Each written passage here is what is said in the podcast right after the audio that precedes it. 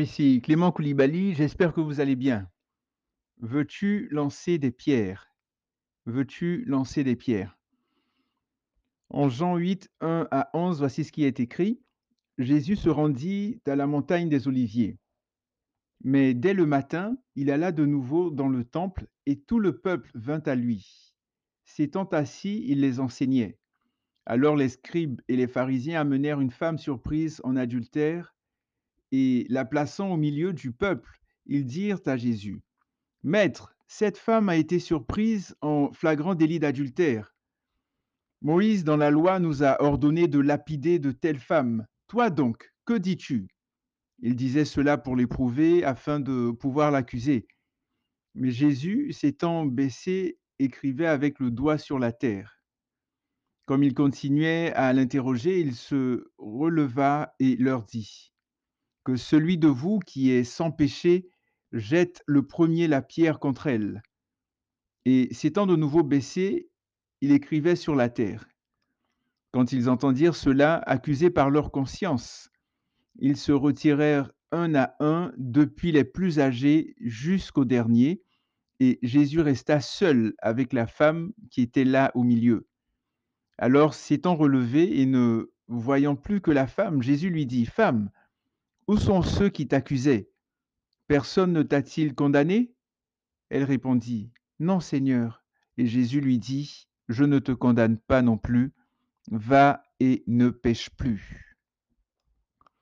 Jésus était là, Jésus était tranquille, Jésus descendait, venait de la montagne des Oliviers, il avait certainement passé le temps en présence de son Père, en train de prier, et on nous dit que dès le matin, donc c'est un détail important, dès le matin, le moment, dès le matin, il alla à nouveau dans le temple, et tout le peuple vint à lui, s'étant assis, il les enseignait. Jésus n'était pas oisif, il était, il avait quelque chose à faire, il avait un programme, il était organisé. Et lorsqu'il était dans le temple, on nous dit que les scribes et les pharisiens entrent avec fracas dans sa présence pour lui faire part d'une affaire soi-disant urgente. Tout cela dans le but de le faire pécher. Mais une chose qui est très intéressante, c'est que, euh, comme je le mentionnais, Jésus s'était préparé déjà. Il avait déjà pris un temps de prière. Il avait déjà pris un temps pour se recharger. Il avait déjà pris un temps avec son Père pour avoir un moment d'intimité avec lui. Et faisons tout ce qui est en notre pouvoir pour ne pas rater ces moments. Avant de parler aux hommes, parlons toujours et avant tout à Dieu. Que le Seigneur soit notre priorité, qu'on prenne toujours avant de sortir, de faire quoi que ce soit quand on se lève le matin, prenons du temps avec notre Père bien-aimé. Revenons aux scribes et aux pharisiens. En fait, ils étaient animés de très mauvaises intentions. Leur souci n'était pas tant que ça la femme prise en flagrant délit d'adultère, absolument pas. Non, leur souci était plutôt de, trouver une quelconque faute en Jésus afin de l'éliminer, de le supprimer. Il s'agissait d'une manifestation de l'hypocrisie à un haut niveau. Donc ils trouvent un alibi, ils trouvent un prétexte, mais au fond, c'est vraiment pour éliminer Jésus. La femme, ça ne leur disait, elle ne leur disait absolument rien. Qu'elle vive, qu'elle meure, eux, ils voulaient arriver à leur fin. Comment réagir face aux situations auxquelles nous faisons face, je dirais, auxquelles nous sommes confrontés? Vous savez, Jésus ne s'est pas laissé envahir par la frénésie du moment. Il s'est abaissé pour écrire sur le sable. Il était serein et imperturbable. Pourquoi s'est-il abaissé pour écrire sur le sable? Voulait-il réfléchir à sa réponse? Non, je ne crois pas. Je pense plutôt qu'il voulait faire comprendre aux scribes et aux pharisiens qu'il n'était pas le moins du monde paniqué, ni stressé, ni déconcerté. Qu'en est-il de nous? Quand on nous approche avec une demande qui semble urgente Sommes-nous sereins et imperturbables ou est-ce que nous perdons les pédales? Est-ce que nous paniquons? Prenons-nous le temps d'interroger le Seigneur ou est-ce que nous, sommes là, nous sommes confrontés, nous, nous sommes mélangés Est-ce que nous sommes posés ou est-ce que nous nous laissons contaminer par les sentiments des gens autour de nous? Aux Philippiens, nous avons l'apôtre Paul qui pouvait dire, conduit et inspiré par le Saint-Esprit. Philippiens 4, 6, 7, ne vous inquiétez de rien, mais en toute chose, faites connaître vos besoins à Dieu par des prières et des supplications avec des actions de grâce. Et la paix de Dieu qui surpasse toute intelligence gardera vos cœurs et vos pensées en Jésus-Christ. La paix de Dieu qui surpasse toute intelligence. Est-ce que nous laissons la paix de Dieu qui surpasse toute intelligence nous envahir? Ou laissons-nous la panique, la confusion ou la tourmente nous envahir?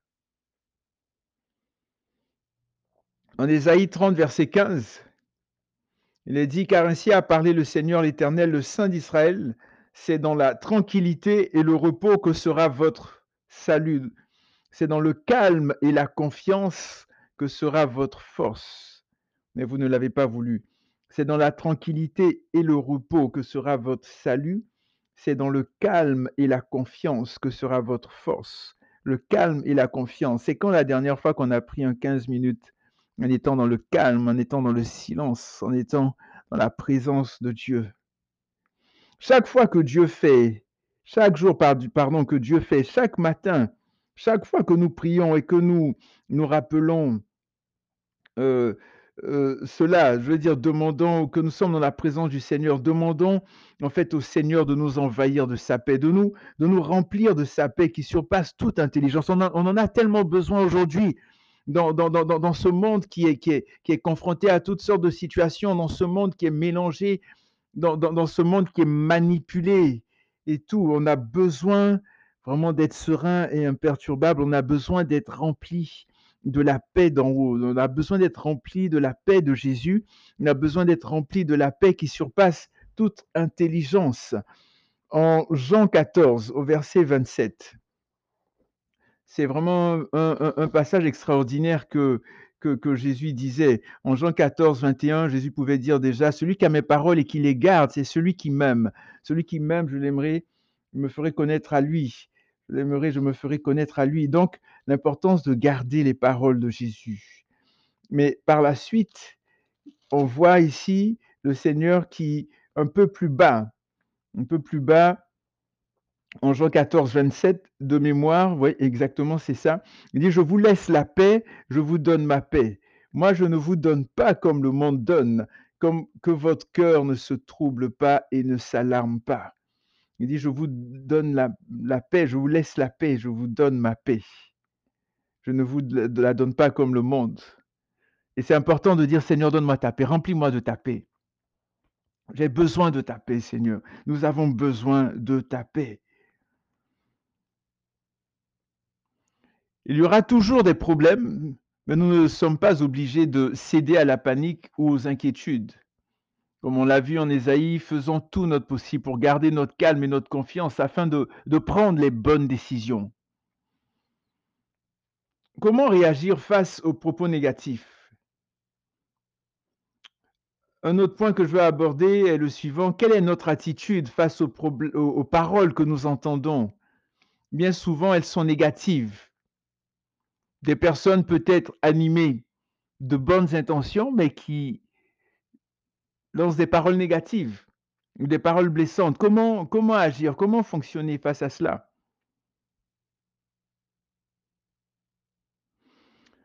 Eh bien, vous savez, quand quelqu'un vient nous voir ou vient nous dire, au fait, tu sais ce qu'un tel a fait, ce, ce qu'une telle a fait, etc., etc., que faisons-nous? Est-ce que nous ouvrons bien grandes nos oreilles afin d'y prendre part, de bien commenter au point de tomber dans la calomnie, ou bien est-ce que nous avons le courage de couper la conversation en ramenant la personne, en lui disant qu'on n'est pas intéressé à en savoir plus? Faisons attention à ne pas souiller nos oreilles ni nos yeux, gardons-les purs. Nous ne sommes pas des poubelles, nous sommes le temple du Saint-Esprit. Prenons conscience que nos corps sont les membres de Christ. N'oublions pas ce verset, Ephésiens 4, verset 20, qu'il ne sorte de votre bouche aucune parole mauvaise ou malsaine, mais s'il y a lieu, quelques bonnes paroles qui servent à l'édification et communiquent une grâce à ceux qui l'entendent. des paroles qui communiquent une grâce, des paroles qui servent à l'édification, des paroles qui, qui fortifient, qui édifient, qui construisent, qui, qui, qui consolent, qui bâtissent, qui, qui relèvent, et pas des paroles qui viennent assommer, qui viennent décourager, qui viennent détruire. Il est important parce que par nos paroles, la vie et la mort sont au pouvoir de la langue. Faisons attention à nos paroles. Revenons à l'histoire des pharisiens, des scribes et des pharisiens avec Jésus. Vous savez, quand ils sont venus vers Jésus, il y a eu plusieurs vices de procédure. Tout d'abord, ils amènent à Jésus une femme qui venait de commettre un adultère. Cette femme a-t-elle commis ce acte toute seule, toute seule? Bien sûr que non. Mais où est l'homme alors? Où est celui avec lequel elle a commis ce péché? Les scribes et les pharisiens devaient donc amener deux personnes à Jésus. En effet, voici ce qui est écrit dans la loi sur laquelle ils se basaient. Dans Lévitique 20, verset 10, il est écrit, Si un homme commet un adultère avec une femme mariée, s'il commet un adultère avec la femme de son prochain, l'homme et la femme adultères seront punis de mort. L'homme et la femme seront punis de mort, pas juste la femme. Et on a ce taux, de passage en Deutéronome 22, 22, qui dit, si l'on trouve un homme couché avec une femme mariée, ils mourront tous deux, l'homme qui a couché avec la femme et la femme aussi. Tu ôteras ainsi le mal du milieu d'Israël. Donc on dit, ils mourront tous deux.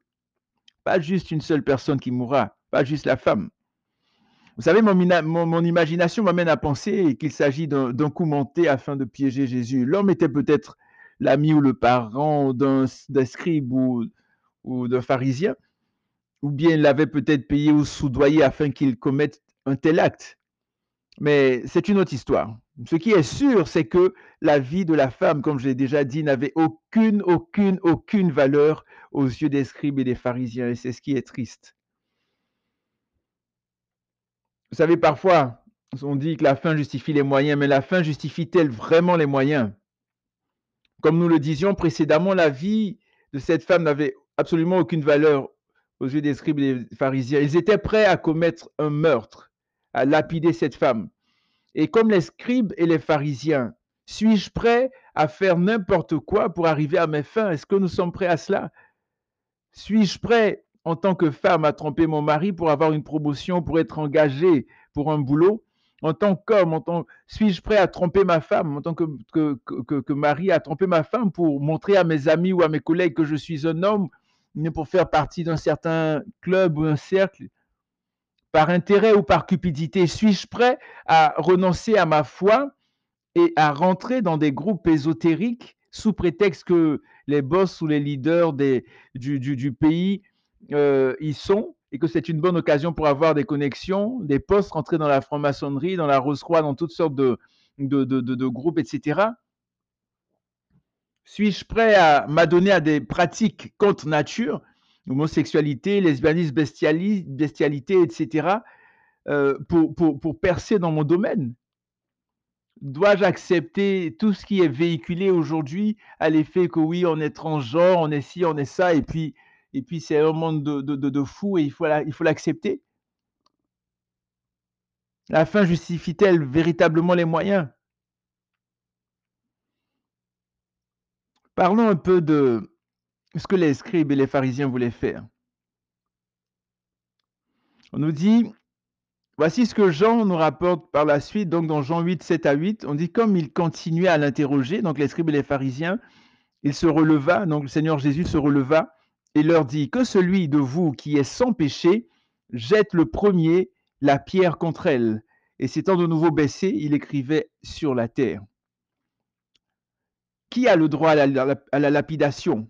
Qui a droit à la lapidation On nous dit, comme ils continuaient à l'interroger, ils insistaient, ils insistaient, ils insistaient, Jésus se releva et leur dit, que celui de vous qui est sans péché jette le premier la pierre contre elle. Et s'étant de nouveau baissé, il écrivait sur la terre. Waouh Quelle force de caractère, quelle prestance, quelle gloire de la part de notre Seigneur Jésus-Christ.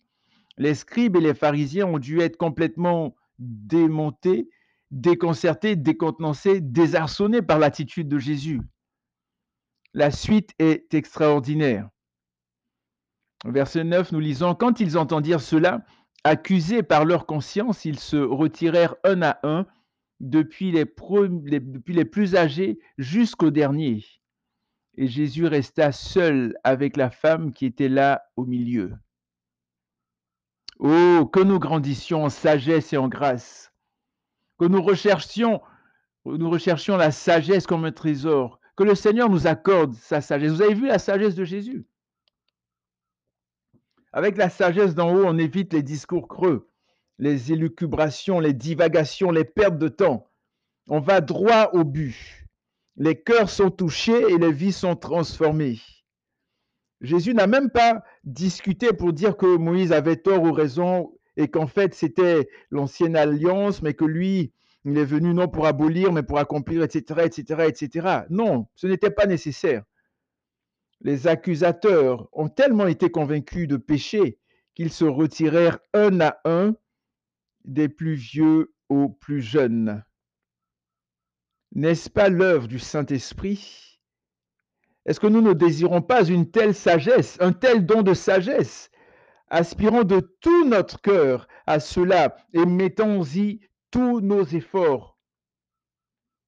En fait, quand Jésus dit, quand il dit en, disait en Jean, Jean 8, 7 à 8, que celui de vous qui est sans péché jette le premier la pierre contre elle, en fait, il parlait de lui-même. Comment ça? Ben, Jésus était le seul qui avait le droit de lapider cette femme parce qu'il n'a jamais, jamais, jamais, au grand jamais commis de péché. Tous les humains, tous les êtres humains ont péché. Romains 3, 10 et Romains 3, 23, car tous ont péché et sont privés de la gloire de Dieu, mais sont gratuitement justifiés par le moyen de la foi. Tous, tous, tous, tous ont péché. Il n'y a pas un seul qui puisse dire qu'il n'a jamais péché, sauf Jésus en qui habite corporellement toute la plénitude de la divinité. Et avec un tel droit, Jésus a-t-il finalement lapidé la femme? Non, il ne l'a pas fait. Il lui a manifesté de l'amour, de la miséricorde, de la grâce, de la bonté. En Jean 8, 10, il est dit, alors s'étant relevé et ne voyant plus que la femme, Jésus lui dit, Femme, où sont ceux qui t'accusaient? Personne ne t'a-t-il condamné? Elle répondit, Non, Seigneur. Et Jésus lui dit, je ne te condamne pas non plus, va et ne pêche plus. Va et ne pêche plus, ne pêche plus. C'est pas parce que je t'ai condamné que tu vas, je t'ai pardon, pardonné que tu vas recommencer dans tes travers, recommencer dans tes, erreurs, recommencer dans tes fautes, absolument pas. Et, je crois qu'elle a, a eu le cœur vivement touché, cette femme, et je suis convaincu que sa vie a été complètement changée. Elle n'est plus jamais retombée dans un tel péché. Qu'en est-il de moi, de mes lapidations? Jésus n'a pas lapidé la femme. Alors pourquoi le voudrais-je? Pourquoi le ferais-je? Ai-je le droit de le faire? Est-ce que je continue de le faire? Est-ce que je continue de lapider, pas, pas, pas la femme, cette femme-là bien sûr, autour de Jésus, mais de lapider des personnes autour de moi. Chaque fois que je me plains, que je critique, que je calomnie, je suis en train de lancer des pierres, de lapider. Chaque fois que j'ai une attitude supérieure ou méprisante envers mon prochain, que je marche dans l'orgueil, je suis en train de lancer des pierres. Chaque fois que je m'emporte, que je m'énerve, que je crie sur quelqu'un, je suis en train de lui lancer des pierres. Chaque fois que je fais du mal à mon prochain, je suis en train de lui lancer des pierres. Chaque fois que je trompe mon épouse, mon mari, même en pensée, je suis en train de lui lancer des pierres, etc., etc. Vous savez, les, les, exemples sont légion. Le Seigneur Jésus ne nous a pas donné un ministère de destruction, mais de réconciliation. La finalité recherchée en lapidant une personne, c'est de lui donner la mort. Et c'est ce qu'a vécu Étienne, le premier martyr. Est-ce que nous en avons le droit Nous pensons uniquement aux blessures physiques, mais vous savez, les blessures émotionnelles, les blessures de l'âme font encore plus mal. Nous devons vraiment nous rendre compte du nombre de fois que nous avons eu la même attitude que ces scribes et ces pharisiens. Sommes-nous conscients du nombre de personnes que nous avons tuées par nos paroles, par nos actions et même par nos pensées? Entrons en nous-mêmes, repentons-nous et faisons tout notre possible pour réparer nos fautes. Demandons pardon aux personnes que nous avons blessées et éloignons-nous de toutes les pierres que nous avions prises et marchons dans le pardon, dans l'amour, dans la vérité, dans la sincérité et dans l'humilité. Que le Seigneur nous guérisse aussi de toutes les pierres que nous avons reçues. Demandons-lui la force de pardonner à ceux qui nous ont lapidés, qui nous ont blessés. Seigneur, nous pardonnons, nous prenons la décision, Seigneur, vraiment de pardonner. Vraiment, Seigneur, et les personnes qui ont eu toutes sortes de blessures, Père, je prie dans le nom de Jésus que tu les fortifies, que tu leur donnes le courage de pardonner, la force de pardonner, Papa. Et Seigneur, te demandons pardon aussi pour toutes les fois où nous-mêmes nous avons blessé des personnes, lancé des pierres à des personnes, nous, nous avons blessés, Seigneur, et jusqu'à présent, Seigneur, peut-être des blessures émotionnelles, des paroles mauvaises qui sont sorties de nos bouches. Père, nous te demandons sincèrement pardon. Seigneur, merci pour les guérisons que tu opères dans les cœurs, dans les vies. Non seulement la guérison physique, mais les guérisons émotionnelles aussi. Que la gloire, l'honneur, la puissance te reviennent pour les siècles des siècles. Amen. Donc portez-vous bien, que Dieu vous garde, que Dieu vous bénisse et surtout, n'oubliez pas que Jésus revient très très très très bientôt. À la prochaine.